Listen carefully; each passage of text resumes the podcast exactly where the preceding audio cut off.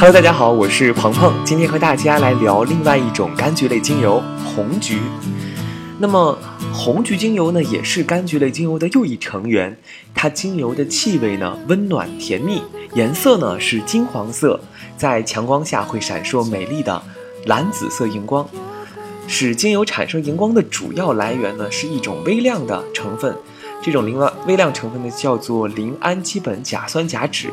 这种成分可以用于呢抗痉挛和增强活力。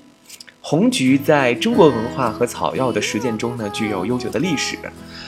呃，红橘精油有助于维护健康的消化系统和新陈代谢。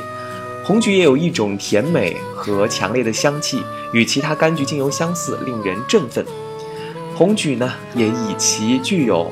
净化的功能和来闻而闻名，并且能为健康的免疫和呼吸系统呢提供支持，在情绪和心理方面还可用于帮助缓解焦虑和压力。从水果冰沙、甜品到时尚的饮料，红橘精油呢可以用作美味的添加剂。红橘的性质呢非常温和，法国人称它为儿童药水，经常用来调理儿童的消化不良和打嗝问题。当然，我们也建议，呃，给小小孩子用红橘精油，一般还是三岁以上。同样呢，红橘精油给老人和体质虚弱的人呢也非常合适。怀孕期间使用红橘精油也非常安全。与薰衣草呢配合大比例的稀释后呢，呃，可以按摩腹部来预防妊娠纹。柑橘类精油一般对消化系统都有呃良好的作用，可以助消化、利肝利胆、调理肠胃。对于神经系统作用来说，它也可以是一类非常好的镇静剂，能够缓解压力和焦虑，略有催眠的效用。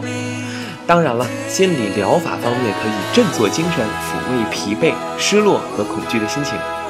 在这里呢，呃，喝水的时候呢，我们可以滴入柠檬或者是呃葡萄柚等柑橘类精油，作为日常保养、提升免疫力的手段。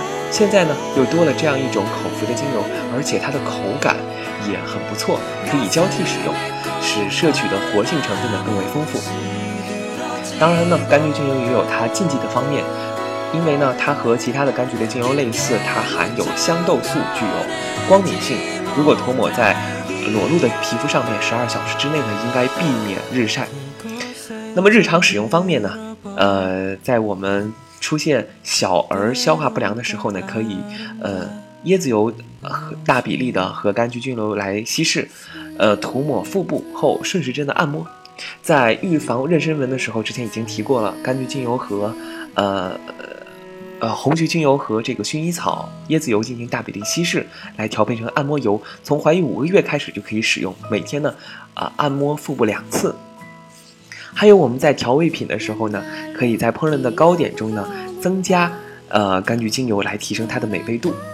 嗯，还有我们制作饮饮料的时候，可以在茶或者是果汁中呢添加，呃，柑橘精油，呃，红橘精油。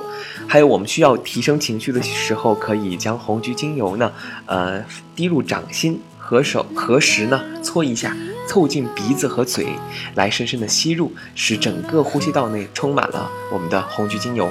最后呢，可以它。用它来进行香薰，适用于在白天的房间或者是呃车内熏香，来减少异味，使整个空间呢都充满了清新和甜美。希望大家都能喜欢红橘精油。我们下一期再见。